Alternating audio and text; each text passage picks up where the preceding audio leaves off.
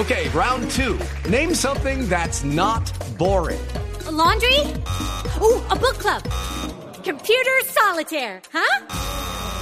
Ah, oh, sorry, we were looking for Chumba Casino.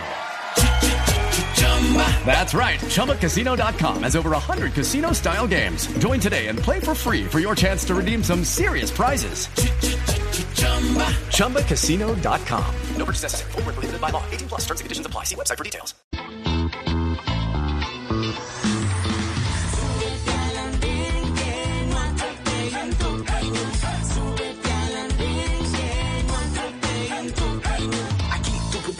Debatir lo que a ti, lo que a mí nos pueda interesar. Son muchas voces unidas en una. Te viene a callar. Hey, hey. ¿Cómo va tu país? ¿Cómo va la economía? ¿Cómo va la sociedad? Hey. ¿Qué tú puedes decir? Si te quedas te preguntas solo ven, ven, ven, ven.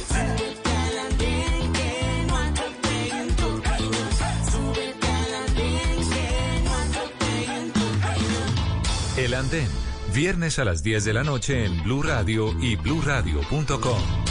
La nueva alternativa. Gracias por seguir con nosotros en el andén de Blue Radio, como ustedes saben, para que no atropellen la opinión. Gracias por seguir con nosotros a través de Blue Radio, bluradio.com, a través de Facebook Live y a través de Noticias Caracol ahora en YouTube. Por estos días vuelve a escucharse una arenga en el país, la arenga de a parar para avanzar, viva el paro nacional, la arenga que eh, nació en el paro de 2019 y que se volvió símbolo en ese momento de movilizaciones. Otra vez volvemos a movilizarnos, otra vez volvemos a, a, salir a las calles, otra vez los jóvenes están en las calles y por eso vamos a hablar de esa frase, pero de lo que hay de fondo, de lo que hay detrás de esa frase, de lo que ha traído eh, estas nuevas jornadas de movilizaciones. Vamos a hablar quizá de eso, qué tan parecidos o qué tan diferentes han sido las movilizaciones de, esta, de, este, de este 2021.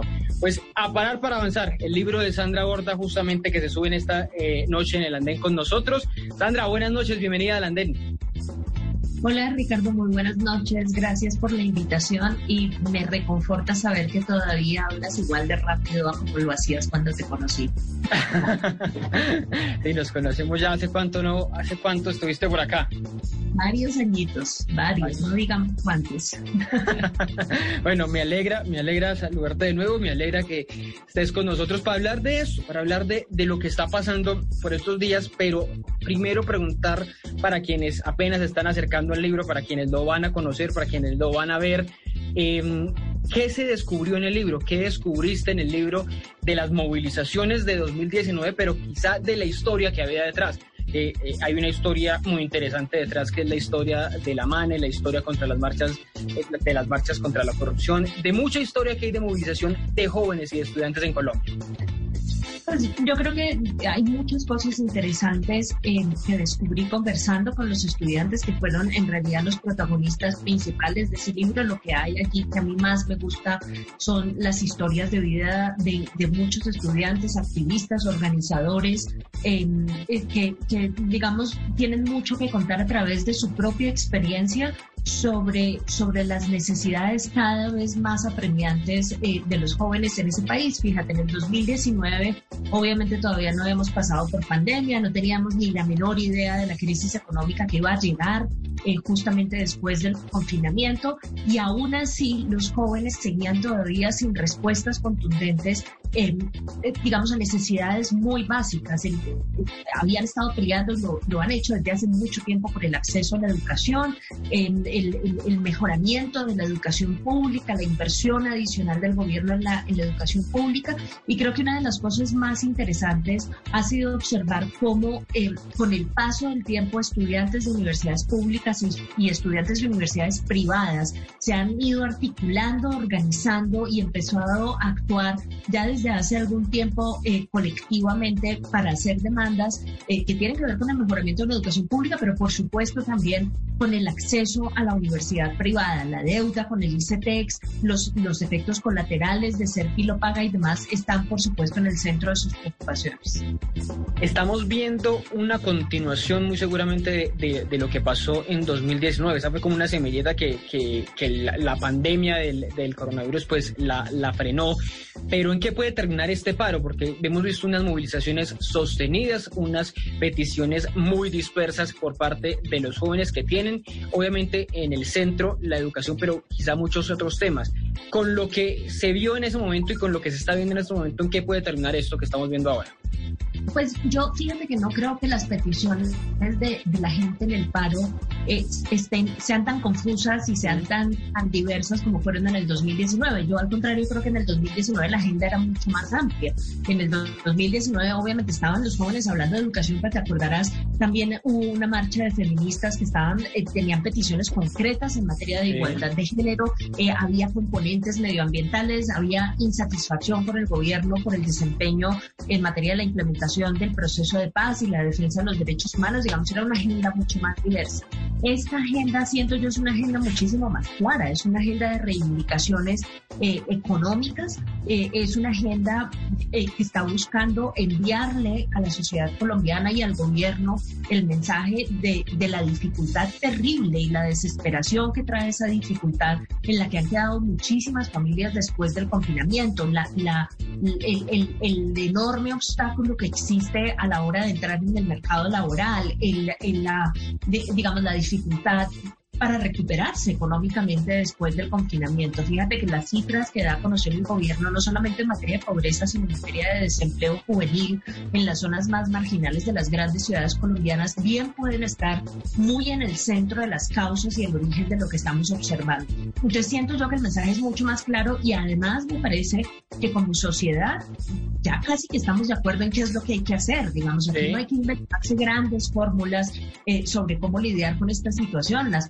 propuestas de, la renta básica obligatoria, de la matrícula cero, de la retrotracción de la reforma tributaria del 2019 y demás son cosas en las que ya estamos todos de acuerdo. Aquí el problema no es de identificación de demandas ni de identificación de soluciones. Aquí el problema, siento yo, es eh, está más bien en el centro de la clase política de este país y particularmente del gobierno, que están tan supremamente debilitados que no han podido construir un consenso lo suficientemente sólido para poder andar las reformas necesarias. Estamos viendo eh, y contaba ahorita un poco sobre, sobre ese recorrido que, se hace en el libro del pasado y del, y del presente, bueno, el presente de 2019 ¿Por qué los jóvenes de 2011, por ejemplo, tenemos ese caso de la, de la MANE, la Mesa Ampliada Nacional Estudiantil, fueron los primeros cubrimientos que yo hice en, periodismo, que era estar con los jóvenes que estaban contra la reforma de la Ley 30, que finalmente se retiró, se cayó, no la presentaron. ¿Por qué esos jóvenes no tuvieron el mismo impacto? Las marchas, y sus movilizaciones no fueron tan sostenidas, tan fuertes como las de 2019 y las, y las de ahora. ¿Qué, le, ¿Qué les faltó a los que antes venían, los que venían atrás?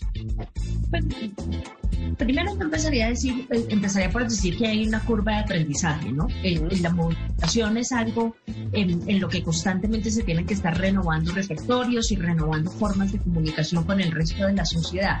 Pero diría también eh, que parte de lo que hace, le hace tan difícil a los estudiantes protestar abierta, explícitamente y, y, digamos, recoger una actitud social generalizada que sea simpatizante con sus necesidades durante la administración Santos es que estábamos en lo del proceso de paz, ¿no? Entonces, era, eh, a todos nos costó mucho trabajo eh, tratar de mantener una actitud, eh, digamos, solidaria con el, proceso de paz y apoyar el proceso de paz y simultáneamente ser críticos con el gobierno. Ese era un equilibrio muy difícil de mantener y, y, yo creo que, los, que el movimiento estudiantil en ese momento fue víctima de ello, aunque hay que decir que la movilización de los estudiantes para acabar con la ley 30 eh, fue bastante efectiva. Digamos, después hubo un poco más de problemas a la hora de tratar ellos mismos de proponer una alternativa de reforma al sector educativo, eh, pero en ese momento se manifestaron muy masivamente, eh, lo que pasa es que tenemos corta memoria, pero esas manifestaciones fueron unas manifestaciones sumamente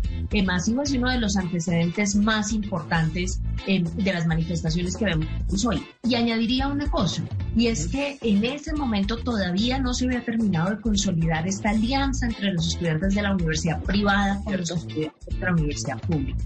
La universidad, los estudiantes de la universidad privada jalonan eh, muchísimos sectores, sus familias, sus conocidos, sus amigos, que tradicionalmente no marchan. Entonces, em, creo que eso también contribuyó a que los estudiantes tuviesen una capacidad de convocatoria mayor. Bueno, hay un capítulo del libro que se titula Unidos, diversos, libres, distintos, complejos, inteligentes, que es una descripción que yo creo que juega muy a favor, pero también en contra. O sea, tiene unos problemas muy grandes o genera unos problemas muy grandes.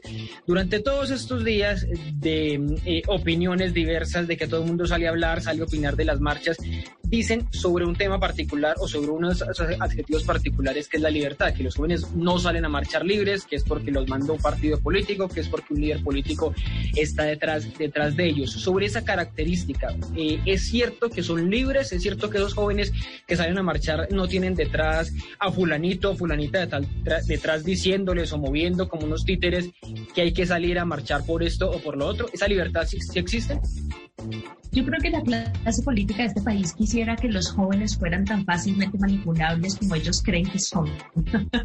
Eso sería bastante conveniente, eh, pero malas noticias, no son tan fácilmente manipulables. Eh, por supuesto, yo creo que hay que hacer una diferenciación importante y es que sí son jóvenes, eh, algunos de ellos, no todos, con filiaciones y con creencias políticas, ¿no? Y con posiciones políticas claras. Entonces, pero uno no le puede pedir a la gente que está haciendo activismo que sea completamente distinto al resto de la sociedad y no tenga preferencias políticas ni tenga afiliaciones partidistas. Digamos, si, si el resto de la sociedad tiene preferencias políticas, ¿por qué el activismo juvenil no las va a tener? Yo al contrario celebro eh, que estén involucrados haciendo política, aunque ellos mismos tienen un debate muy duro eh, al interior de las organizaciones, porque algunos de ellos creen que no es sano para el movimiento estudiantil que haya representantes estudiantiles que estén vinculados con alternativas políticas particulares o con políticos particulares. Ellos mismos tienen en esa discusión.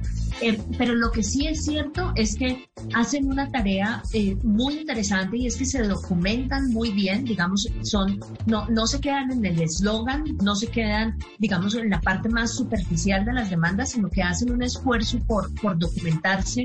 En, en el 2018 hacen una cosa súper interesante y es que se cansan de que los gobiernos todo el tiempo les estén diciendo que no hay plata para invertir en educación y ellos mismos se sientan a hacer un estudio del presupuesto y le dicen al gobierno, mire, no, aquí tenemos una sugerencia de dónde puede sacar la plata. Y no es para nada eh, ingenuo, no es para nada absurdo lo que plantean. Entonces, yo creo que es, subestimarlos muchísimo pensar, uno, que no están informados y dos, eh, que son fácilmente manipulables políticamente. Eh, cualquier persona que se siente a hablar con los jóvenes que están en las calles en este momento fácilmente llega a la conclusión de que es el caso. Y hay una característica ahí que es la de diversos, pero me voy a ir, me voy a ir más allá de los jóvenes, que ese es el fenómeno quizá más grande que estamos viendo en esta nueva movilización, y son esos jóvenes que usted no les encuentra eh, un, origen claro. Y no digo que porque estén politizados ni nada, sino porque salen de los barrios, salen de, sus calles desesperados, se, se, se, sobre todo en Cali, se posicionan en unas, en unas zonas de, de la ciudad a bloquear, a decir yo aquí me paro porque estoy inconforme con esto, esto, esto. Lo decíamos, eh, salió esta semana un, pliego de peticiones de los jóvenes que están en Puerto Resistencia, un pliego de peticiones escrito a mano, unos jóvenes que lo escribieron a mano, entre ellos deliberando, no dan la cara, dicen que tienen miedo obviamente a, la, a, lo que pueda pasar con ellos. ¿Ellos qué? qué? ¿Qué podemos identificar con ellos? Que muchos también lo describen como jóvenes ni que ni estudian ni trabajan, que no están incluidos, que son parte de esa, de esa exclusión social tan grande que hay en Colombia. ¿Con ellos qué en este momento? Es, es, una cosa bien interesante porque yo el, el, pasado reciente, muy reciente de las protestas y la participación en los jóvenes siempre lo identifico como en tres periodos distintos que creo que tienen algo de progresividad. Eh, las, las protestas del, del 2019 en noviembre, las protestas del 2020 en septiembre y las protestas actuales. ¿Por qué, ¿Por qué me parece interesante esa secuencia? Porque en el 2019 claramente el perfil de, de jóvenes que teníamos en las calles y de organizaciones organizadores y convocantes eran estudiantes universitarios, ¿no? Eh, las organizaciones eh, estudiantiles tuvieron una gran visibilidad, eh, hicieron parte, como hacen parte ahora del Comité del Paro y demás. Pero en septiembre del año pasado, los jóvenes que vemos en las protestas que se tornaron mucho más violentas, en, en, septiembre, se acordarán el incendio de los CAIS y demás. Por la muerte de Javier Ordóñez, el por la muerte de, de Javier Ordóñez, estos son otros jóvenes ¿no? Estos son jóvenes que sí no están tan necesariamente representados por las organizaciones estudiantiles que hacen parte, como dices Ricardo, eh, de, estos barrios eh, supremamente problemáticos. Estos son jóvenes que no tienen acceso a la educación, son jóvenes que no tienen acceso a la fuerza laboral tampoco y que tienen una relación supremamente tensa constantemente con la policía, eh, porque son jóvenes que, que, utilizan mucho el espacio público en la medida en que no, no, no, tienen acceso al trabajo y no tienen acceso a la educación y, y, tienen una relación tensa eh, con la policía justamente por esa constante disputa por el espacio público, ¿no? El, lo, lo, que las señoras bogotanas llaman los jóvenes marihuaneros que se reúnen en los parques, eh, para ponerlo claro. Eso es, es, es, es, que no son ni necesariamente desocupados, ni vagos, ni marihuaneros, ni nada, pero sí pasan mucho tiempo en el espacio público eh, y allí, como digo, se, se, da una situación muy difícil con la policía que termina por explotar en esas protestas de septiembre. Estas protestas actuales yo creo que son una combinación de los dos tipos de jóvenes eh, y creo que hay una condición eh, que yo subrayé muchísimo en el libro y que no, que no termina de asombrarme y es la capacidad de los jóvenes colombianos de generar lazos de solidaridad eh, a través de todas las diferencias socioeconómicas que encuentran.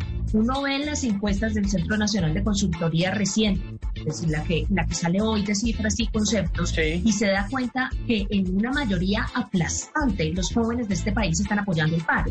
Y lo están apoyando en una muy buena parte. O sea, ver en la misma página estudiantes de la Universidad de los Andes y a estudiantes de, de, de estos, de los que estamos, y a jóvenes de los que estamos hablando de estos barrios, es una cosa absolutamente increíble, que, que puedan eh, generar, digamos, solidaridad a pesar de las grandísimas diferencias económicas y sociales que, que nos caracterizan, eh, creo yo, está marcando un, un, hito importantísimo en el movimiento social y en el movimiento de jóvenes y la protesta en este país.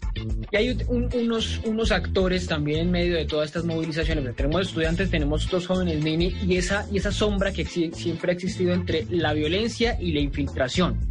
Y veíamos, y, lo estabas mencionando Sandra, lo de los CAI, el ataque a los CAI del año pasado, de 2020, que fue en un mismo día, al mismo tiempo, eh, esa acción. La semana pasada aquí en Bogotá ocurrió 25 CAIs atacados, quemados al mismo tiempo. Ahí se puede identificar un patrón, una coordinación clara de eh, que te puede tener detrás unos actores armados, unos actores armados ilegales que siempre nos dicen es que ese es el ELN, las disidencias de las FARC, o son jóvenes que por esa condición que lo estabas explicando, por esa relación tan chocante con la policía, pues encuentran en el CAI un símbolo para, para, para atacar esa misma institución. ¿Qué de los dos puede haber ahí? Yo, yo creo que este, ese, ese fenómeno, Ricardo, es un fenómeno que hay que evaluar con muchísimo cuidado y atendiendo mucho la evidencia empírica que existe sobre ese tema. Porque, digamos, si uno se pone a examinar las pruebas que ha entregado el gobierno y particularmente el ministro de Defensa, que es el que siempre está diciendo, este y los anteriores, que siempre están diciendo que las protestas son organizadas y coordinadas por actores ilegales, sean disidencias de las FARC o sean grupos criminales, eh, realmente las pruebas que entregan son una cosa risible, ¿no? Entonces, eh, digamos, la coordinación de esto yo no se la atribuyo a grupos ilegales. La vez pasada, en septiembre, cuando dijeron que esto había sido organizado por el ELN, la única prueba que tenían era un panfleto viejísimo del ELN en el que, en el que decía que tenían que empezar a organizar la gente en las ciudades. Digamos, eso no se constituye prueba de nada. Luego, creo que no son organizados por ellos, eh, pero dicho eso, sí creo que es importante tener una cosa en mente.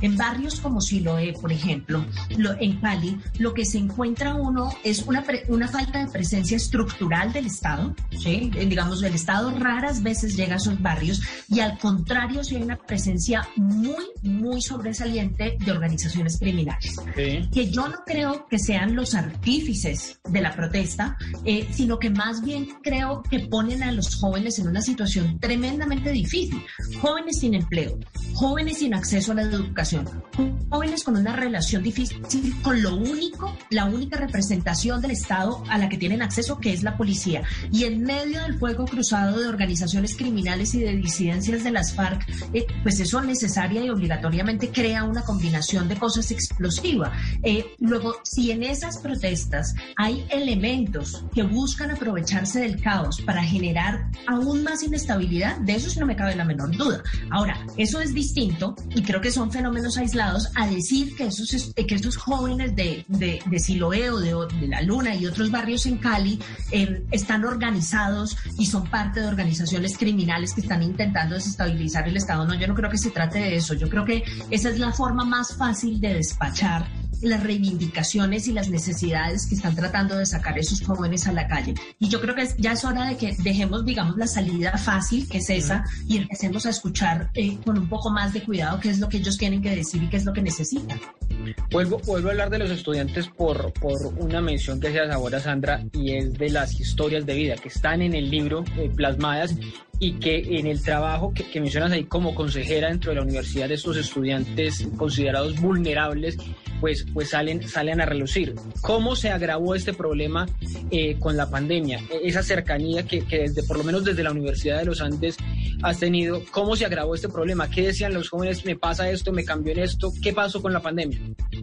Sí, pues yo creo que, que hay jóvenes eh, que ya estaban en una condición muy difícil económica, como digo antes, Serpilo Paga tuvo la gran virtud eh, de darle la oportunidad de la educación a muchos de estos jóvenes en universidades privadas y demás, de, de digamos, darles la posibilidad de escoger, yo creo que eso es una gran virtud, eh, pero también les impuso unos desafíos enormes, y a pesar de que las universidades de una forma u otra ayudaban, eh, eh, instaurando políticas en comedores para que ellos eventualmente tuvieran acceso a alimentación dentro de la universidad y no tuvieran que desplazarse y ayudando con la vivienda y ayudando de otras formas, eh, pues de todas formas los desafíos eran grandísimos, desafíos que en ocasiones se tornaban en una cosa inmanejable si un estudiante, por ejemplo, eh, definitivamente no podía con la presión y se tenía que retirar de la carrera, pues se quedaba con una deuda eh, absurda que jamás en su vida va a poder pagar y que lo termina por sumir en la pobreza. Entonces,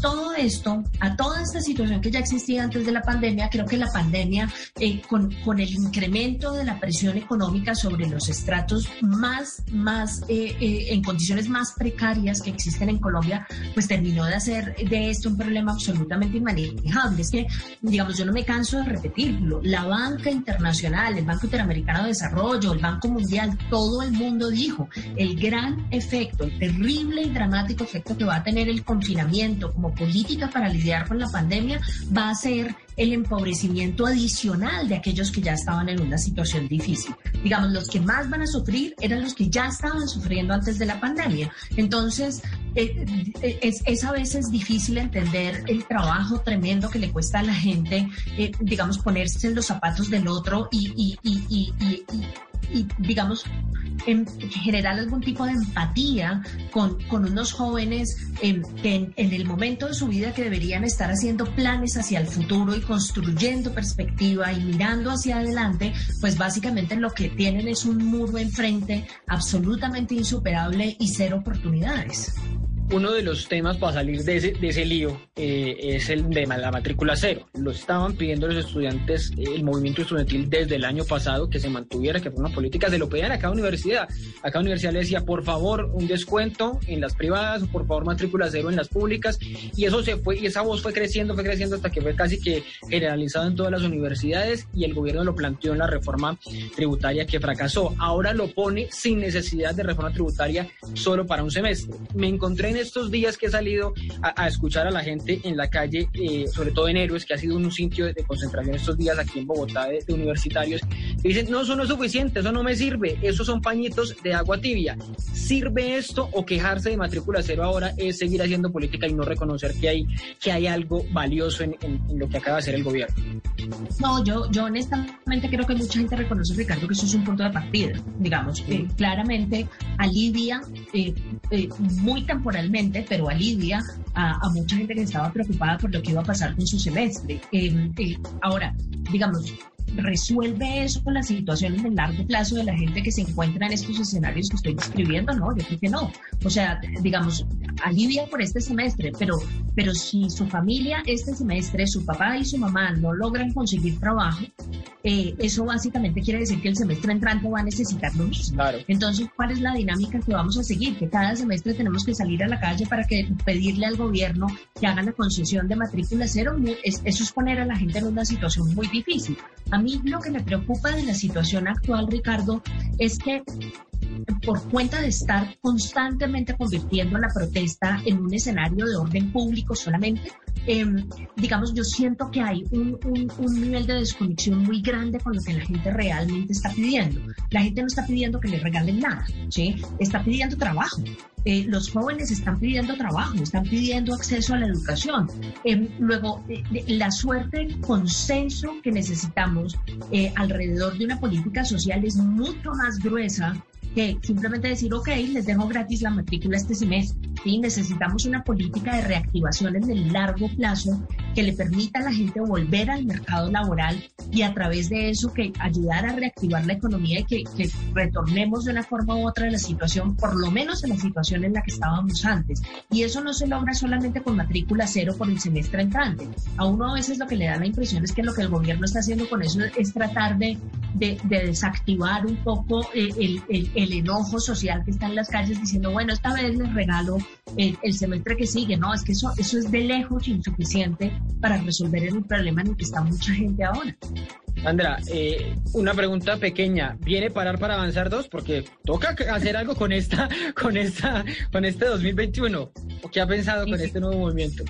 Yo creo que todos tenemos el compromiso ahora que se ha activado en la protesta social, Ricardo, de ponerle cuidado mucho más sistemáticamente a lo que pasa en materia de movilización. Eh, por fortuna hay muchos académicos que desde hace mucho tiempo vienen prestando la atención a esto, poderosamente llaman la atención el trabajo de Mauricio Archila en la Universidad Nacional y de otros tantos eh, que, que sí han seguido sistemáticamente esto, seguramente lo seguirán haciendo ellos, pero creo que en este esfuerzo tenemos que acompañarlos todos, tenemos que acompañarlos desde los medios, tenemos, los políticos tienen que acompañarlos. Yo creo que estos actores sociales, las organizaciones y la gente que está protestando, lo he dicho en varias ocasiones, llegaron para quedarse eh, y ya no hay chance de, de prestar oídos sordos a esto un par de preguntas finales sobre temas que tienen que ver con la marcha, pero, pero que van más allá de la, del, eh, bueno, que van a otros temas. Uno es eh, ese, esa balanza entre la movilización y la, pandemia, el paro y la pandemia, que es la discusión que hemos tenido todos estos días. El ministro de Salud alertaba esta semana en no más aglomeraciones, bueno, a pesar de que no, no decía nada sobre Transmilenio, pero sobre la marcha sí sale el gobierno muy activamente a, decir en contra de la, de la movilización. ¿Es irresponsable salir a marchar en estos momentos? ¿Qué, qué decirle a los jóvenes que pueden ir a contagiar después a sus papás, eh, a sus abuelos en las casas? ¿Cómo manejar eso? Pues yo creo que hay dos cosas que hay que decir. La primera de ellas es que efectivamente todos tenemos que hacer el gran trabajo de, marchar seguros, bioseguros, ¿no? Entonces, entre más se pueda conservar la distancia, entre más se pueda proteger uno con tapabocas, doble tapabocas y demás, mucho mejor. Tristemente estamos en un escenario en el que todavía no tenemos acceso a las vacunas eh, y, digamos eso dificulta muchísimo más las cosas, pero hay formas de cuidarse y, y salir a marchar y yo creo que en eso hay mucha gente, la gran mayoría de la gente que está marchando está siendo muy atenta a eso porque no, no hay posibilidad, digamos, no, no es bueno em, para ellos y sus familias hacer otra cosa. Ahora, dicho eso, em, yo sí quiero advertir sobre el gran potencial de manipulación política que tiene ese discurso. Mm. Eh, y fíjese en la conversación que está teniendo lugar en Estados Unidos después de las marchas por el asesinato de George Floyd. A la gran conclusión científica a la que llegaron es que esas marchas no aumentaron el nivel de contagio en Estados Unidos. ¿sí? Entonces, eh, hay que tener mucho cuidado con eso, porque yo a veces siento a la clase política muy cómoda diciendo, irresponsables, ¿cómo van a salir a marchar si se van a contagiar y van a contagiar a todo el mundo? Eso sin, sin, sin contar con la gran hipocresía, como la señalabas hace un momento, en que consiste verle un problema a las marchas, pero no ver ningún problema a las aglomeraciones en el transporte público, ¿no? Eso, eso sí no contagia, aparentemente. Eh, pero, pero, pero además, eh, la gente cuidándose en los escenarios de protesta y en espacios abiertos tiene mucha menos eh, posibilidad de contagio en espacios cerrados. Entonces, cuidándose, el derecho a la protesta es un derecho que estamos en condiciones de ejercer. Y mi, última pregunta, Sandra. La prensa internacional ha sido un actor muy, muy clave estos días. Bueno, ha estado eh, eh, metida, metida en los barrios, pero algunos sienten, el gobierno en particular, que les están dando muy duro o que no, se, no están contando la verdad desde los dos lados. Y digo la verdad desde los dos lados, es las historias de los 800 policías heridos, lo del CAI que incendian con policías adentro, en fin, de agresiones que sí, por supuesto, hay de lado y lado. La prensa ha sido muy dura con el gobierno particularmente ¿Y por qué? No, yo, creo que al contrario lo que ha sucedido, y yo he seguido particularmente los reportes del New York Times y del país de España, que me parece que han sido bastante interesantes. Yo creo que la prensa internacional está haciendo el trabajo que le toca, que es irse a la calle a mirar lo que está pasando y entrevistar a todos los actores eh, en este momento. Yo no siento que haya un desbalance en los reportes que están haciendo. Lo que pasa es que, digamos, lo, lo que sí no están haciendo es caminarle a la versión oficial de las protestas. Si uno ve, por ejemplo, la entrevista que da el presidente a Cristian Diana Mampur en CNN, llega rápidamente a la conclusión de que para ellos no está pasando absolutamente nada. Digamos, él hablaba de unas protestas pacíficas, de la gente ejerciendo su derecho, eh, del Estado respetando esos ese derecho a las protestas pacíficas. el, mensaje era como, no, sí estamos divinamente protestando y, todos muy bien. Eh, pues eso no es lo que está pasando en las calles, digamos, y lo que están haciendo los reporteros es yéndose a la calle a mirar qué es lo que está observando y reportando eh, justamente el, el costo en materia de vidas y el costo en desaparecidos, además eh, que han dejado, el saldo que ha dejado estas protestas. Así que, eh, claro, que, le incomoda al gobierno, pues por supuesto que le incomoda al gobierno porque en una muy buena parte de la responsabilidad de la violencia que estamos viendo en las calles tiene que ver eh, con el abuso de la fuerza pública y hay violaciones flagrantes a los derechos humanos de las que son responsables la fuerza pública y el mismo gobierno. Pero pues por fortuna el periodismo no está para que se sientan bien. Es cierto, tiene que ser, tiene que ser incómodo, tiene que incomodar, como dicen, no está para servir a los gobernantes, sino a los, a los gobernados. Esa es una máxima pues, del, periodismo. Pues Sandra, muchas gracias por estar con nosotros esta noche del Andén, estos minutos para hablar del libro, pero más allá del libro, de todo lo que hay detrás en estos, en estos momentos en Colombia. No, Ricardo, mil gracias por la invitación. Un saludo a todos los oyentes. Bueno, ahí tienen para que se lo devuelvan, son 93 páginas y ahí se lo pueden leer rápidamente para entender más o menos lo que está pasando, porque este es un fenómeno que todos los días va creciendo. A ustedes gracias por acompañarnos en estos minutos del andén de Blue Radio para que no atropellen la opinión. Si ustedes los jóvenes no asumen la dirección de su propio país, nadie va a venir a salvárselo, nadie, nadie. El andén. Gracias por seguir con nosotros en el andén de Blue Radio, como ustedes saben, para que no atropellen la opinión. Gracias por acompañarnos a través de Blue Radio, blueradio.com, en las estaciones en FM y también en el Facebook Live de los domingos, también en Noticias Caracol ahora en YouTube. Vamos a hablar ahora estos minutos del andén de Blue Radio sobre las encuestas que están favoreciendo eh, de forma abrumadora la convocatoria a paro. Durante estos días se han conocido por lo menos dos encuestas en las que los jóvenes han dicho que respaldan masivamente el paro. Una del Centro Nacional de Consultoría que dice eh, es que encuestó básicamente a jóvenes entre 15 y 35 años y en esta encuesta el 81% estaba de acuerdo con las movilizaciones, con el paro nacional. Otra encuesta de la Texco, que sí amplió a toda la población, pues reducía un poco, pero también estaba muy fuerte el respaldo al paro. El 75% respaldaba las movilizaciones de estos días. Pues vamos a eh, tratar de responder esa pregunta, ¿por qué a pesar de los bloqueos, de la violencia, del vandalismo, de todo lo que ha traído el paro, del encarecimiento de los, de los productos, del desabastecimiento, la gente sigue estando a favor de esta movilización y qué tanto aguantará, qué tanto aguantará este respaldo. Para eso están subidos esta noche en el andén, y ya ustedes los están viendo. Están Andrés Hernández, Cristian Romero, Laura Medina. Laura Medina está invitada esta noche en el andén. Eh, dijo que llegaba en unos minuticos. Vamos a ver, a ver si alcanza a llegar aquí en esta noche de debate, en esta parte de debate del andén. Andrés, ¿qué tal va todo? Ricardo, muy buenas noches para usted, para los oyentes de Blue Radio. Pues usted nos ven de día, pero pues obviamente para todas las personas que se conectan a esta hora con Blue Radio y obviamente aquí hablando sobre este tema tan importante en los últimos días como lo es las protestas, las manifestaciones y el paro, que el paro sigue creciendo y lo hemos visto en estos días como sigue avanzando. ¿Ha salido a marchar? Claro, Claro, he salido, pues no, no tan concurrido como, como, todas las personas que han salido, pero sí hemos salido en el Portal Norte, eh, en la Plaza de Bolívar, eh, en el Planetario, hemos estado presentes. Bueno, y sigo saludando a Cristian antes de, empezar a preguntarle sobre, sobre nuestro tema del día. Cristian, ¿qué más? ¿Qué tal va todo? Hola Ricardo, hola Andrés, un gusto volverlos a ver a ambos, sobre todo Andrés. Eh, siempre es un gusto estar acá en el andén, preocupado por la situación actual del país pero muy contento por el respaldo de la gente a las causas que, nos están uniendo. Eh, ¿Ha salido? ¿Ha salido a marchar? Sí, sí, se ha salido bastante, he acompañado bastantes movilizaciones y plantones en todas las partes de, Bogotá. Bueno, yo también haciendo trabajo periodístico, escuchando ahí a toda la gente en qué están, en qué, qué peticiones hay, por qué están saliendo a marchar y también explicando o tratando de entender un poquito por qué hay tanto respaldo. Le empiezo preguntando de una vez a Cristian, ¿por qué estamos en ese respaldo casi que unánimo? 81% de los encuestados, por lo menos en la encuesta del CNC, apoyando el paro en estos momentos.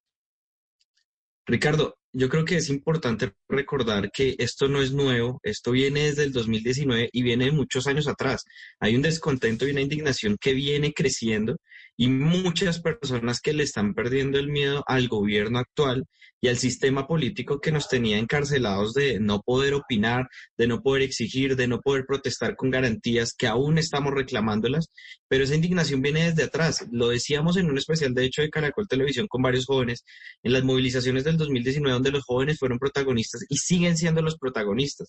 Cada vez más es una generación que, que engrosa más las filas porque cada vez son más los jóvenes que van tomando conciencia del país que están llegando a un país que no les da oportunidades, a un país que no les da empleo y que los mata por salir a protestar y por reclamar sus derechos. Entonces, claramente eso hace que la gente siga indignándose y a pesar de que hayan grandes pérdidas, como lo veía en una portada de portafolio hace poco que decía que a causa del paro se han perdido más de 6 billones de pesos, yo ponía también en contraste que la corrupción se nos lleva 50 billones de pesos al año, pero esa crisis sí no la recalcan.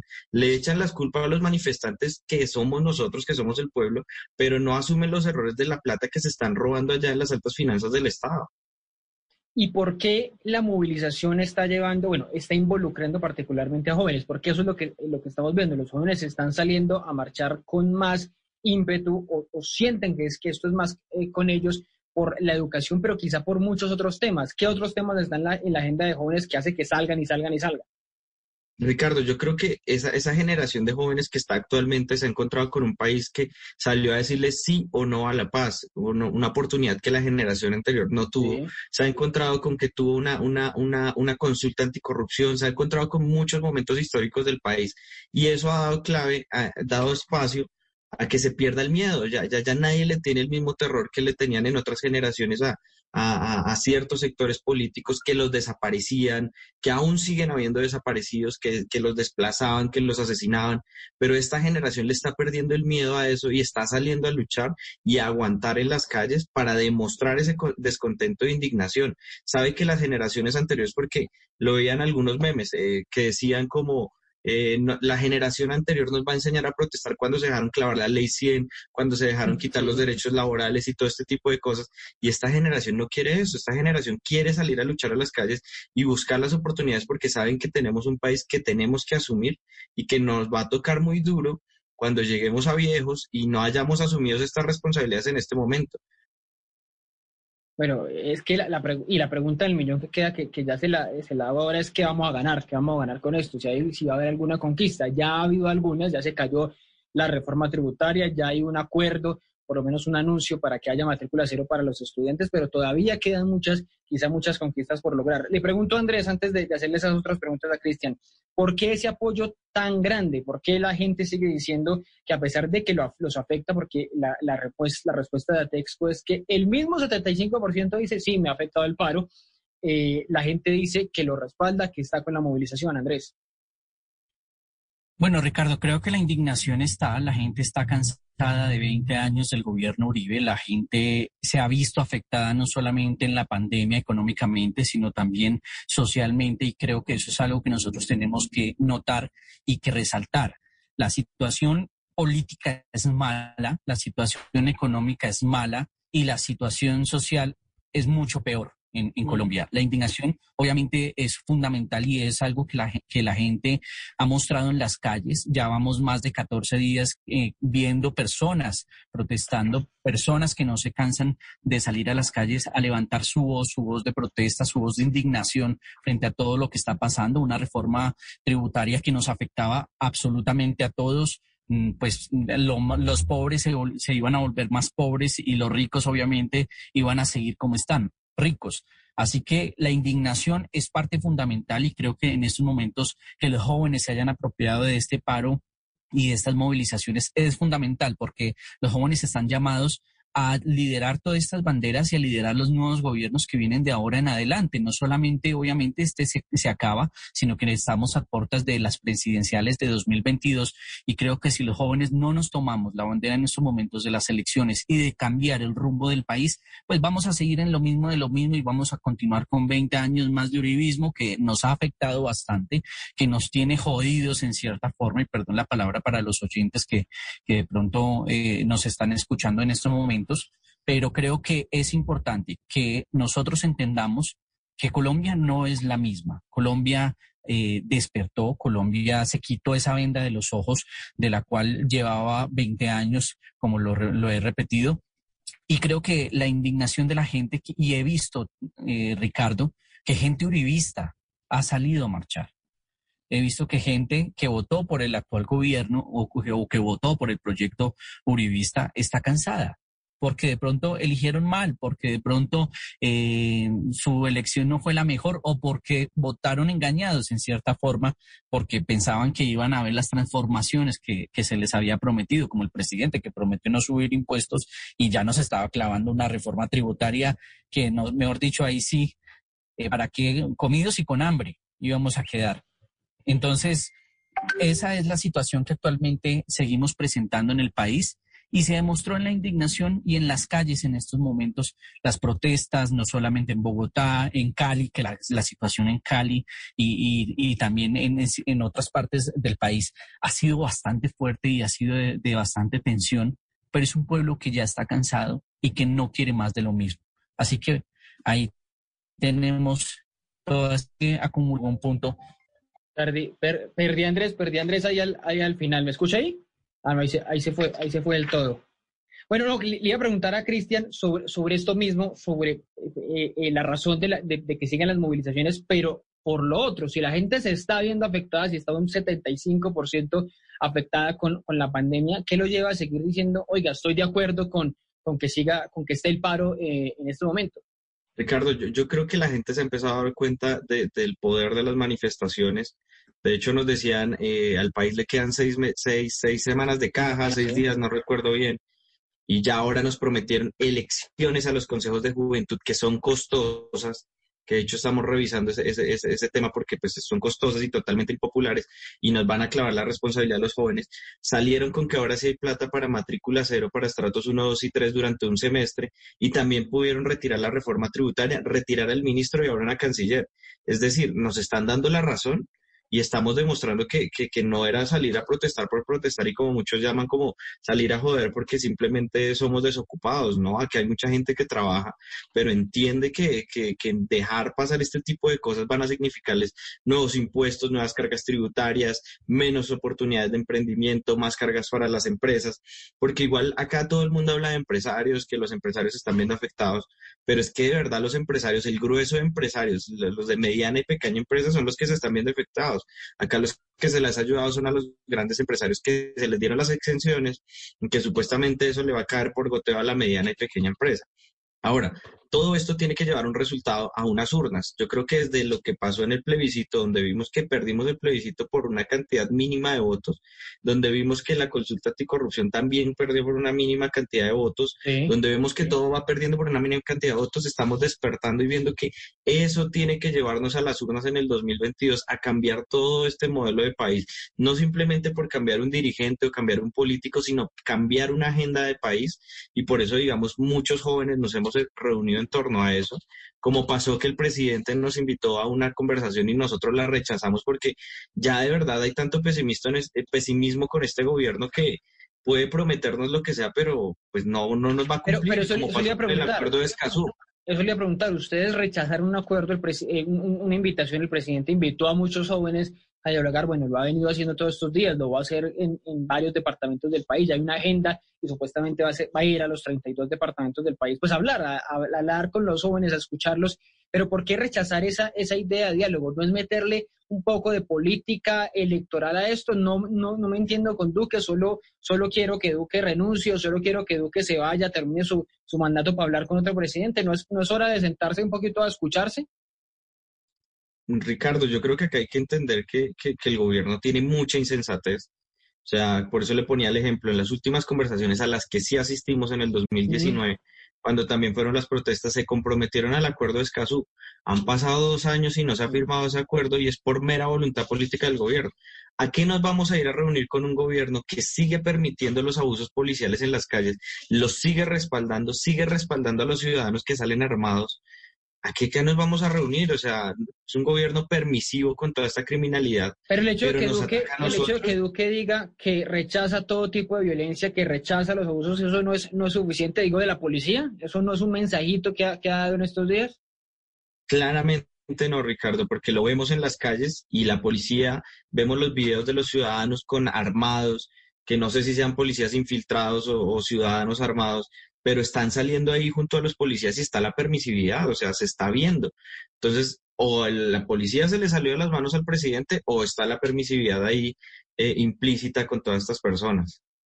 Y, otra, otro de los temas que, que, bueno, que pregunta también el, eh, la encuesta, la encuesta de Texco sobre, bueno, ¿qué vamos a obtener con esto? Porque es que esa es la, la gran pregunta. 14 días de, de, marchas, de movilizaciones del país detenido por 80 bloqueos, era lo que hablaba el ministro de Defensa. ¿Y qué vamos a sacar de esto? Les decía, ya hemos sacado que, bueno, usted lo mencionaba, que la matrícula cero, que se fueron dos ministros, que no hubo tributaria, pero se puede sacar provecho a esto que sea equiparable con, con el sacrificio, porque es que dice el gobierno que ya van casi 7 billones, imagínense el cálculo, eso, eso, eso era casi una reforma tributaria, 7 billones de pesos de pérdidas. ¿Se puede sacar provecho del paro? Mire, Ricardo, yo creo que lo más valioso que, podemos hacer durante este paro, porque obviamente personalmente creo que llegará un momento donde las movilizaciones se desgastarán y va a ganar la puja el gobierno o los manifestantes, donde la discursiva del gobierno es precisamente esa, culpar a los manifestantes de todo lo que está ocurriendo para que la misma gente y la opinión pública salga a decirle al manifestante, oiga, ya no más porque están destrozando el país o ganen los, los, manifestantes y sigan ganando concesiones del gobierno, que simplemente por ahora son anuncios porque ninguno se ha cumplido más allá de las renuncias y, la, el, y el retiro de la reforma. Yo creo que lo más importante de todo esto es la, la, confianza y, y, y la conciencia que se ha sembrado en todos los colombianos para que vean lo importante que es un voto en las urnas. O sea, miren todo lo que pasó porque dijimos y muchas personas salieron a decir, oiga, votemos por Duque porque es la persona más eh, moderada de, la derecha y nos va a ayudar y va a sembrar confianza en el mercado internacional. Pero mire, hoy ya estamos a dos llamados del presidente de Estados Unidos diciéndole a Duque, oiga, baje la represión, la represión policial porque está desbordado. Los congresistas estadounidenses diciendo, tenemos que condicionar la ayuda a Colombia porque está pareciendo una dictadura ante los ojos de la, de la opinión internacional y de los medios internacionales pero hay un poquito de, insensatez en, en, quienes siguen manifestándose a pesar de esas pérdidas, a pesar de eso que están viviendo. Cristian, es que para la gente, para algunos también es muy fácil estar desde Bogotá diciendo, no, pues que sigan las movilizaciones, pero el bloqueo es impresionante, el, el desabastecimiento es impresionante, lo que están padeciendo muchos es impresionante. Sí, hay, hay, claramente unos casos donde se ha visto que hay desabastecimiento, desabastecimiento en algunos lugares y todo esto. Y es precisamente un llamado que hemos hecho muchos a la no violencia, al no vandalismo, porque pues precisamente eso desgasta la protesta e inclina a la opinión política y opinión pública al costado de decir, oiga, ustedes son los malos, los verdaderos malos, y están sacrificando mucho por nada. Yo de verdad creo que lo más importante de todo esto es la conciencia que se está sembrando a futuro para que las personas de verdad salgan a votar a conciencia el próximo año en Colombia. Eso es lo más importante que podemos ganar en este instante porque personalmente tengo mucho pesimismo por los anuncios del gobierno y no confío en esos anuncios hasta que los vea hechos realidad. Pero usted toca ahí el punto, un punto clave y bueno, ya estaba mencionando también Andrés un poquito el efecto en las elecciones del próximo año. Pero ya les voy a preguntar sobre eso porque quiero, quiero hablarle a Andrés o preguntarle a Andrés sobre una cosa que estaba diciendo ahora y es que el paro sigue fuerte, el paro, la gente sigue movilizándose, 14 días de manifestaciones en diferentes lugares y de diferentes maneras. Pero hay un cálculo, el gobierno sigue diciendo no son más o menos 80 mil los que se están manifestando y si, si usted hace el cálculo es el 0,15, 0,14% de la población. El paro en serio es tan fuerte, es en realidad un paro nacional. Usted ve lo que pasó en, en, España, los indignados acampando permanentemente. En Chile, la manifestación en, Plaza Italia o Plaza de Indignación, como la llamaron ellos, también impresionante, gigantesca. Y en Colombia son unas marchas que no son copiosas, que no son tan masivas como esas otras. El paro sí es un paro nacional, sí es algo fuerte. Mire, Ricardo, qué pena con los oyentes que esto de la tecnología no está todavía totalmente inventado y se desconecta esto o se cae la señal. Mire, no solamente las manifestaciones tienen que ser en forma de marcha, puede que la gente también esté en paro expresándose eh, en sus redes sociales, obviamente estamos también en medio de una pandemia y la gente obviamente está también eh, un poco preocupada frente a que se pueden contagiar y, y pues ya sabemos qué puede ocurrir con todo esto. Eh, no solamente las marchas hacen referencia a un paro, las manifestaciones se pueden hacer de distintas cosas. He visto muchísimas casas que la gente tiene colgada su bandera y eso es un símbolo de protesta al mismo tiempo. O sea, eh, no solamente es salir a marchar, los que marchan son los jóvenes, los que marchan son los profesores, los que marchan, bueno, son las personas que, que han tomado el hábito, como, como nosotros de pronto, de salir a marchar, de que la manifestación es en la calle pero no todas las manifestaciones tienen que ser en una marcha larga, multitudinaria y que tenga que estar con arengas y esto, ¿no? La gente también desde sus casas, y lo hemos visto en los cacerolazos, saca su cacerola. Frente a mi casa, en el conjunto de, enfrente, ahí sí como dicen, en el conjunto de al lado. Eh, no se están metiendo. Sino que no se están metiendo, pero la gente está sacando su cacerola y todo el conjunto con su cacerola. Entonces, las manifestaciones no solamente es salir a la calle y marchar, también desde las casas lo están haciendo. Que no salgan es distinto, pero no se puede decir que como las marchas están en pocos números, pues obviamente es porque mucha, poca gente está saliendo a protestar. Lo veíamos en, en, las marchas de los chalecos amarillos. Fueron marchas de ríos de gente, la de los chalecos amarillos, pero con el pasar del tiempo se fueron disminuyendo porque la manifestación va perdiendo pues obviamente su fuerza. Y es donde nos tenemos que preguntar cuáles son los objetivos claros de seguir en esta manifestación. Así que creo que no solamente salir a marchar es una forma de manifestarse, la gente lo está haciendo desde sus casas, con sus cacerolas, con sus banderas, con sus trapos rojos, porque hay bastantes trapos rojos con todo esto que viene pasando, y decir que, que, que la medición son la gente en la calle, creo que sería algo muy errado y una conclusión muy errada de decir que solamente pero, pero Andrés, lo que pasa en no hay, una, no, hay una equivocación ni una desinformación y, y salir a marchar porque sí, porque no hay unos objetivos claros o si hay objetivos claros de esta marcha, porque uno sale y pregunta a los jóvenes, lo he hecho toda esta semana, la semana anterior, que contra la reforma de la salud. Algunos creen que todavía la reforma tributaria está bien y marchan contra la reforma tributaria marchar para una reforma, que haya una reforma a la policía, marchar para cambiar el modelo económico, marchar para que haya renta básica para todos. En fin, hay una cantidad de peticiones que uno, como no hay un líder claro, no hay unos líderes claros, o ya vamos a hablar del comité del paro, ustedes qué piensan de él, pero como no hay una cosa clara, pues todo el mundo dice una cosa y dice otra. ¿Eso no nos va a llevar a, nada?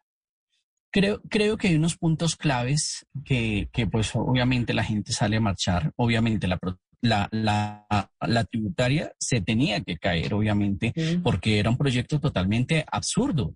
La reforma a la salud tiene que caerse también porque pues, venimos de una, de una reforma que es la ley 100 que nos ha fregado tanto que en verdad esa, esas reformas no pueden y no deben tener cabida si no se consulta antes con profesionales de la salud, con personas encargadas de estos temas. La represión por parte del, de la fuerza pública la estamos viendo a diario. Ayer veía yo videos de cómo el SMAT con estas nuevas armas que les dieron les apuntan directamente a los manifestantes. ¿En qué país del mundo una protesta pacífica tiene que ser alterada por parte de la fuerza pública, del SMAT? Estaba yo ayer en una manifestación en el Portal Norte, una manifestación tranquila, de color, de música, Salgo, salgo yo, a los cinco minutos mi hermano se había quedado en esa manifestación, llega el SMAT y lo saca en una manifestación pública. Yo digo, bueno, ¿estaban interrumpiendo el, tráfico? No, de hecho los mismos manifestantes estaban tratando de, que los carros se desviaran por otro camino y le dieran. pasó una ambulancia, los manifestantes abrieron paso para la ambulancia y pasó sin ningún problema. Pero cinco minutos después cae el SMAT y daña la protesta que era pacífica. ¿A quién se le puede caber en un derecho democrático como es la protesta que venga la fuerza pública y interrumpa una protesta pública? Eso es totalmente absurdo, Ricardo. Pero hay que hacer con el SMAT, por ejemplo, que esa es una petición clarísima. Mire, el, ¿Acabar en serio el SMAT? Mire, el SMAT y toda la fuerza pública, fuerzas militares, policía, tienen que educarse en derechos humanos porque eso es lo que les hace falta en estos momentos a la fuerza pública, derechos humanos. Cuando un policía aprenda derechos humanos, es un policía que va a cuidar y va a respetar la vida de quienes salen a ejercer su derecho a la protesta. ¿Usted cree que no, lo, no, saben de derechos humanos? Mire, no es, mire, no es que no sepan de derechos humanos, es que hay que ver también de dónde salen las órdenes, Ricardo. Ayer el ministro del Interior y el embajador Pacho Santos en, el, en Washington salieron a decir en un conversatorio que fueron los manifestantes quienes le dispararon a la policía y que por tal razón la policía tuvo que salir a defenderse. Dígame, ¿eso es, eso real? Pero no ha habido ataques a la policía, que esa es la otra. Que le estaba, está comentando yo ahorita Andrés, a, Cristian, 800 policías heridos. ¿Y cuántos manifestantes? ¿Y quién por eso, por eso. esos ataques? ¿No ha habido violencia de los dos lados? Ninguna, agresión es permitida en estos momentos en la protesta, ninguna. Pero salir el, el gobierno a cambiar la versión de las cosas solamente para quedar bien en la comunidad internacional y decir que no, que es que lo que pasó fue que la policía se tuvo que defender porque es que salieron las protestas con armas y les dispararon. Eso, es absurdo. Está igual que Pacho Santos que le tenía que decir allá a, a los Estados Unidos, el presidente de los Estados Unidos, que es que Venezuela es lo peor del mundo y le inventaba cosas para que tuvieran ellos en el imaginario lo que estaba pasando. Cosa totalmente contraria. Eso es lo que está haciendo el gobierno, Ricardo. Pero obviamente ninguna agresión es permitida, ni tanto para la policía, ni tanto para los manifestantes. Creo que eso es absurdo. Y más si una protesta es pacífica. Que la estén infiltrando es distinto. Ah, esa, es, la otra, esa es la, otra pregunta que les iba a hacer, también le hago ahora a Cristian. Eso de la infiltración eh, tiene sentido porque siempre dicen que la fuerza pública está eh, eh, detrás de los infiltrados y que hay policías metidos, pero también nos dicen que es que hay miembros de las guerrillas, de las disidencias, del ELN metidos en las marchas y de las dos cosas pues no hay, no hay muchas pruebas. Eso de los infiltrados, ¿qué?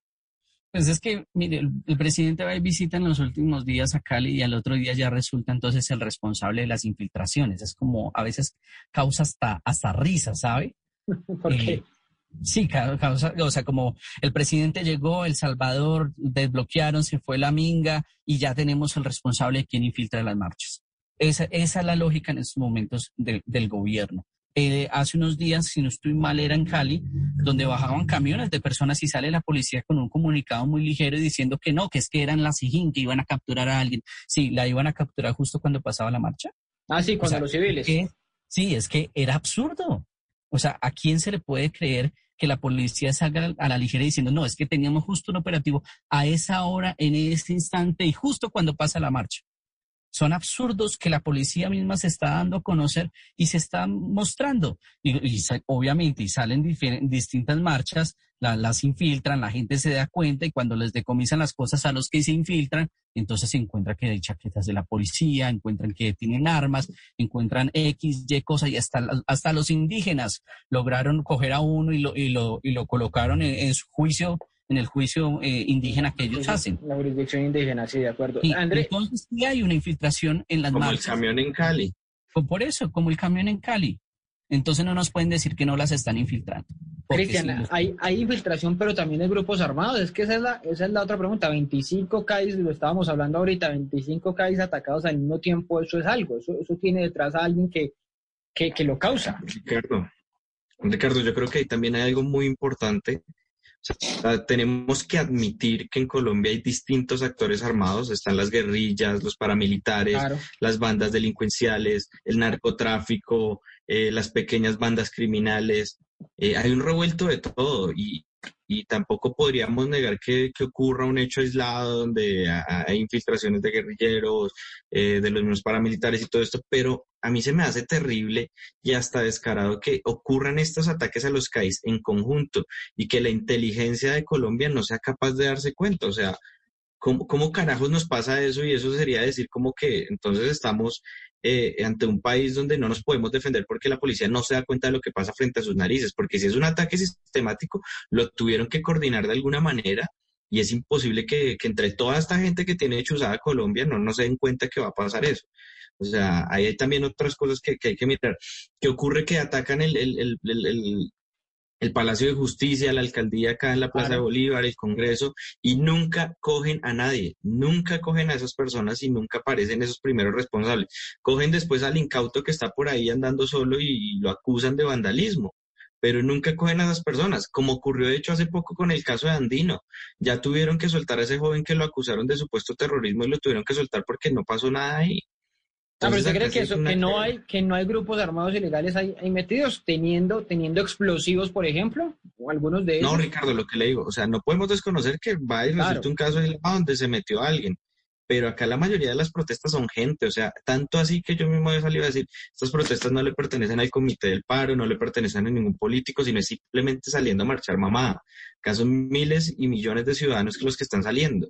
O sea, no, no le podemos decir acá que ahora es que la guerrilla financió millones de, colombianos a salir a las calles y mintiéndole a la opinión internacional porque lo he escuchado que, que, dicen que acá estamos infiltrados por Venezuela, que nos están pagando a todo el mundo cuando yo mismo he salido y yo acá lo puedo decir, acá no me paga nadie por salir, acá nadie me está diciendo vaya y diga esto, diga lo otro. Mm. Y de verdad, eh, es un insulto a la inteligencia del colombiano salir a decir este tipo de vainas que intentan generar miedo para que precisamente la gente no salga. Bueno, me voy despidiendo con una pregunta pequeña que les iba a hacer sobre eso del comité del, del paro. Está lleno de, de, viejitos, está lleno de señores mayores. Hay unos cuantos jóvenes, hay dos jóvenes de Acres metidos ahí, eh, pero realmente es un comité de paro lleno de sindicalistas con mucha... ¿Ustedes se sienten representados, Andrés, por ese comité de paro? El comité de paro es como Juan Guaidó, se autoproclamaron y nadie los escogió. es absurdo. Aparte, los de Acris... Pero pueden ampliarlo, pueden ampliarlo eh, eso de Acris, la verdad, a mí eso es un relleno del MOIR. Bueno, ahora dignidad, ¿no? Hay que decirles que dignidad, ¿no? Eh, pero eso es un relleno del MOIR. Y no hay nada más que hacer ahí. El Comité del Paro a mí no me representa. La señora Jennifer Pedraza no me representa. Ah, pero el batoneo que ha habido con Jennifer Pedraza sí ha sido absurdo, ¿no? Ha sido que, le han mandado amenazas. Eh, han, hecho la estrategia de Juan Guaidó, se autoproclaman como el Comité de Paro Nacional. Pero ¿por qué, por qué a la gente le preguntaron, a los jóvenes le preguntaron y dijeron que ellos se sentían representados? El 65% No, pero la pregunta está sesgada, la pregunta está sesgada y dice representantes del paro, no dice Comité del Paro. Comité del Paro. Ahí no dice en ningún lado comité del paro. O sea, ¿ustedes creen que cuando respondieron los jóvenes es que cualquier, cualquier líder del paro lo representaba, no el comité este que, del que hablaba? Ah, cualquier muñeco cuelgan allá y ya, ese es el representante. Pero actualmente lo que están haciendo es la de Guaidó, se autoproclaman y créame que si uno va a las universidades y pregunta, esta muchacha lo representa usted como, eh, como representante en el comité de paro, la gente va a decir, no, ni siquiera tiene ni idea. Pero fue elegida, fue elegida por la universidad, por los representantes estudiantiles. O sea, hay una representación. Eh, Cristian. Yo, yo digo que hay algo importante que resaltar y precisamente esa es la necesidad del comité del paro y que es algo que yo he visto y es mucha falta de organización. Las personas precisamente no se sienten representadas porque de hecho en esas últimas encuestas de jóvenes salió que el 76% de los jóvenes no se siente representado por nadie ni por nada. O sea, mm. ni comité de paro, ni partidos, ni nada. O sea, no se sienten representados por nada. y es por falta de organización. Indignación. No porque las, lo convocaron tres o cuatro eh, comité de la ruta. Sí, cada uno sale con su parche. Pero, pero, pero hay algo muy importante que resaltar y, por ejemplo, eso que decía Ricardo del Matoneo a Jennifer, yo, yo que la conozco personalmente, yo digo, claramente Jennifer es una líder y representa un sector no me representa a mí tampoco, pero tampoco le voy a decir usted no representa a nadie. Representa a su sector y hable por su sector. Porque acá, pues claramente, digamos, eh, Andrés también se movilizará y se representa a sí mismo. Yo no puedo salir mañana a decir, oiga, yo represento a Andrés. ¿Y por qué? Porque sí, porque me elegí y de buenas a primeras.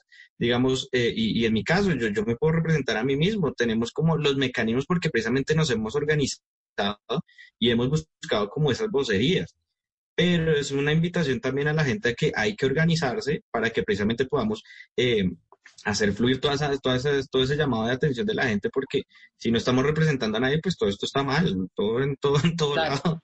Ahí, es ahí, donde está, ahí es donde está la dificultad para negociar. Si nadie representa a nadie, pues ¿quién va a poder representar a quién? Ese es el reto que tiene, que tiene el, gobierno. Andrés, que ya me voy despidiendo. Sí, dígame. Mire, mire, Ricardo, en esto no se necesitan representantes, obviamente tiene que haber una organización. Lo decía yo en mi columna. El problema tan gigante que nosotros tenemos y que tiene el gobierno y más exactamente el presidente es que se le olvidó escuchar al que piensa diferente. Y ese es un error enorme que tiene este gobierno. No escucha, vive en una burbuja, vive desconectado de la realidad. Es un presidente que en serio parece como si tuviese unos audífonos y escuchando metal. No sabe qué está pasando afuera. Es absurdo lo que pasa con este presidente. En estos momentos lo decía Cecilia López en una, en una columna. Tenemos un paro, tenemos un país en la mala y sin presidente, porque el presidente está desconectado total de la realidad del país. Bueno, ya está empezando supuestamente a escuchar, a hacer estos diálogos en diferentes regiones. Vamos a ver cómo, cómo son esos diálogos. ¿Me quería decir algo más, Cristian, que me voy despidiendo? Claramente, Ricardo, digamos que estos diálogos que está haciendo, precisamente nosotros estamos revisándolos, porque se, se, se volcó supuestamente a escuchar a todo el mundo y ahora va a estar en los superdiálogos y toda la vaina. ¿Qué ha pasado con todos los diálogos que hizo en el país durante el 2019 y que recorrió todo el país? No pasó nada. O sea, no pasó nada, acá no nos mintamos y por eso les decía, hay mucho pesimismo. Yo para qué hablo con el presidente de la República si no me va a dar una solución tangible. Él puede salir mañana a decir, lamento mucho los asesinatos que ocurrieron en Colombia, pero si no hace una reforma a la policía, esto de nada va a servir, de nada va a servir que, que el presidente se siente media hora a escucharnos para que después salga un video institucional de dos minutos donde solo habla él y no se escucha nada de lo que dijeron las personas dejo la constancia que el 10, bueno, es un 19%, son muy pequeños, el 19% que no está de acuerdo con el paro, que era, Laura estaba invitada, la esperé hasta última hora, pero pues no, no pudo estar finalmente con nosotros. Pero bueno, son, son mayoría ustedes en estos momentos los que están, los que están movilizándose con el paro, eh, con el paro nacional. El reto es ver hasta dónde, hasta dónde aguanta la, la movilización. Eh, Andrés, muchas gracias por estar con nosotros esta noche del Andén. Se le bloqueó otra vez. se queda ahí pasmado. No hay garantías. no hay garantías de nada. Bueno, va a decir la, la Cristian. Bueno, Cristian, muchas gracias por acompañarnos en esta noche del andén. Ricardo, muchas gracias. De verdad, la invitación a la gente es no vandalicemos, no desgastemos la marcha así, dándoles la razón a ellos precisamente que dicen que no nos podemos movilizar en paz. Demostrémosles que podemos seguir reclamando nuestros derechos saliendo en paz, sin vandalizar y sin dañarle los derechos a otras personas. Demostremos que somos gente de paz y no como ellos nos quieren hacer ver como unos vándalos. Chao Andrés, nos vemos. Chao Ricardo, un abrazo. Bueno, a ustedes muchas gracias por acompañarnos en estos minutos del andén. La próxima semana nos volvemos a escuchar con otro personaje y otro debate para que no atropellen la opinión.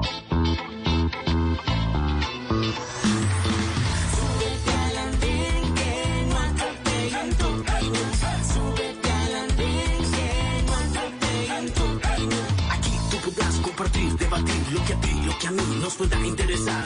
Son muchas voces unidas en una. ¿Quién te viene a callar? Hey, ¿Cómo va tu país? ¿Cómo va la economía? ¿Cómo ve la sociedad? Hey, ¿Qué tú puedes decir? Si te quedas te preguntas solo ven, ven, ven, ven. Camino.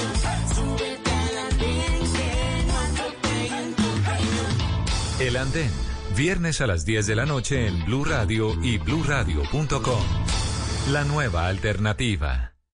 Vestida con hilos dorados y el color de sus espigas es el trigo de finos granos que brota de sus semillas. De las mejores cosechas podrás servir en tu mesa el pan más fresco y sabroso con harina de trigo Apolo. Alimento fortificado con calidad y rendimiento inigualable. Harina de trigo Apolo. Trabajamos pensando en usted.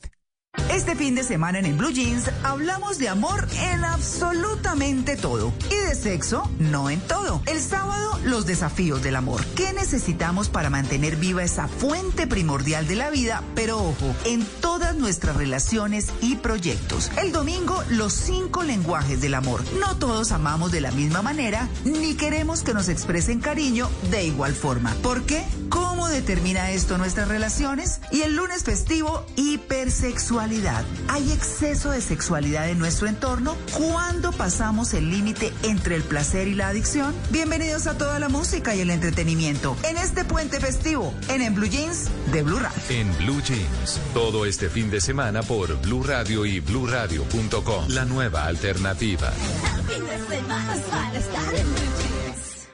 Estás escuchando Blue Radio. Termina el día con una actividad que disfrutes como leer o escuchar música. Es tiempo de cuidarnos y querernos. Banco Popular. Hoy se puede, siempre se puede. Hoy estás a un clic de tu tarjeta de crédito del Banco Popular.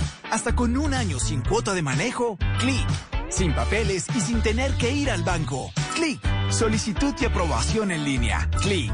Y lo mejor, te la llevamos a domicilio. Haz clic en bancopopular.com.co y solicita tu tarjeta de crédito del Banco Popular. Banco Popular. Hoy se puede, siempre se puede. Somos Grupo Aval, vigilado Superintendencia Financiera de Colombia. Aprobación de tarjeta sujeta a política de crédito del Banco Popular. Vestida con hilos dorados y el color de sus espigas es el trigo de finos granos que brota de sus semillas. De las mejores cosechas podrás servir en tu mesa el pan más fresco y sabroso con harina de trigo Apolo. Alimento fortificado con calidad y rendimiento inigualable. Harina de trigo Apolo. Trabajamos pensando en usted. Voz Populi. Se va Marta Lucía, es de jetas, Duque por estos días. No ve metas, ya vive el policía. En tanquetas no se ven en las vías, ni busquetas, Claudia hace como tía. Pataletas, Uribe ya no es guía. De rabietas, el paro en teoría. Solo aprieta y ya la carestía nos agrieta.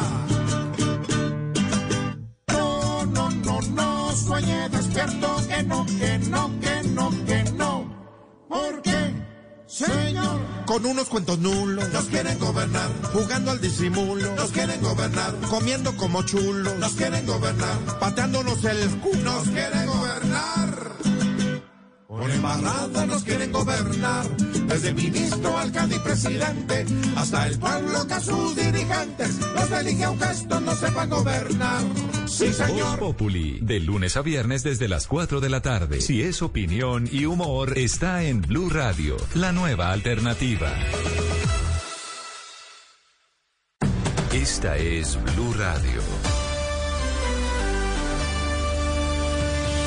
En Bogotá, 89.9 FM. En Medellín, 97.9 FM. En Cali, 91.5 FM. En Barranquilla, 100.1 FM. En Cartagena, 1090 AM. En Bucaramanga, 960 AM. En Pereira y el norte del Valle, 89.2 FM. En Tunja, 103.1 FM. En Villavicencio, 96.3 FM. En Armenia, 89.2 FM. En Norte de Santander, 97.7 FM. En Neiva, 103.1 FM. Y en Córdoba, 96.0 FM. También en bluradio.com. En Facebook, Blue Radio Colombia. A través de Twitter en arroba Co. Y en la señal de TDT.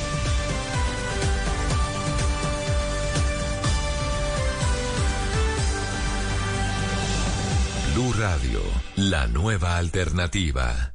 Amigos, familia, algo para compartir. Lo único que falta es la música. Aquí está Blue Música, fin de semana en Blue Radio y bluradio.com, la nueva alternativa.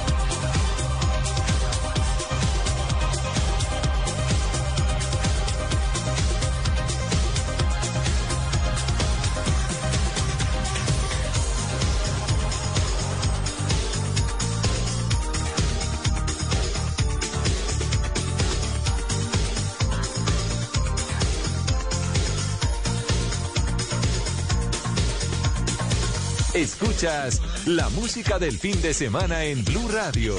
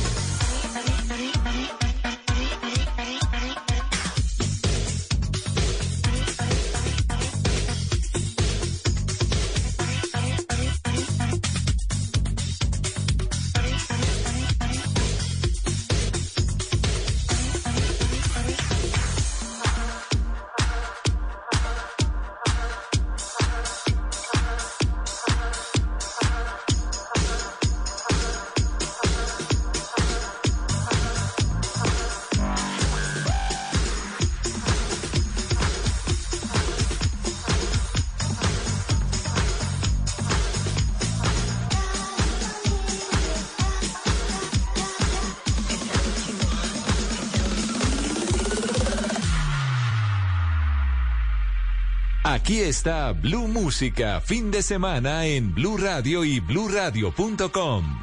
La nueva alternativa.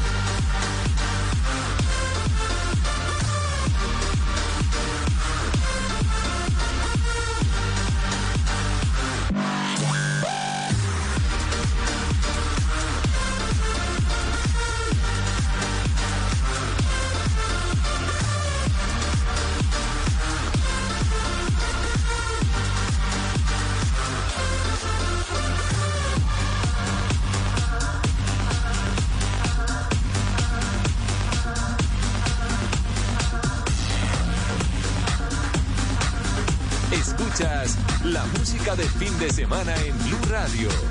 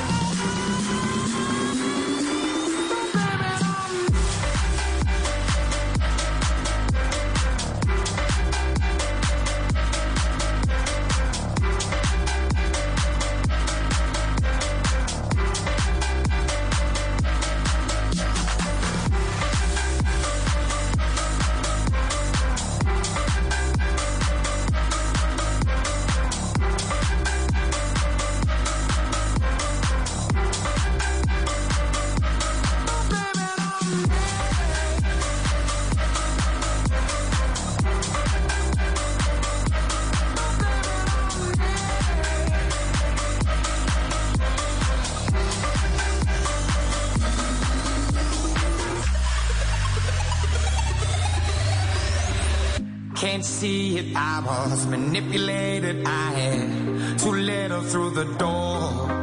Oh, I had no choice in this. I was the friend she missed. She needed me to talk, so blame it on the night.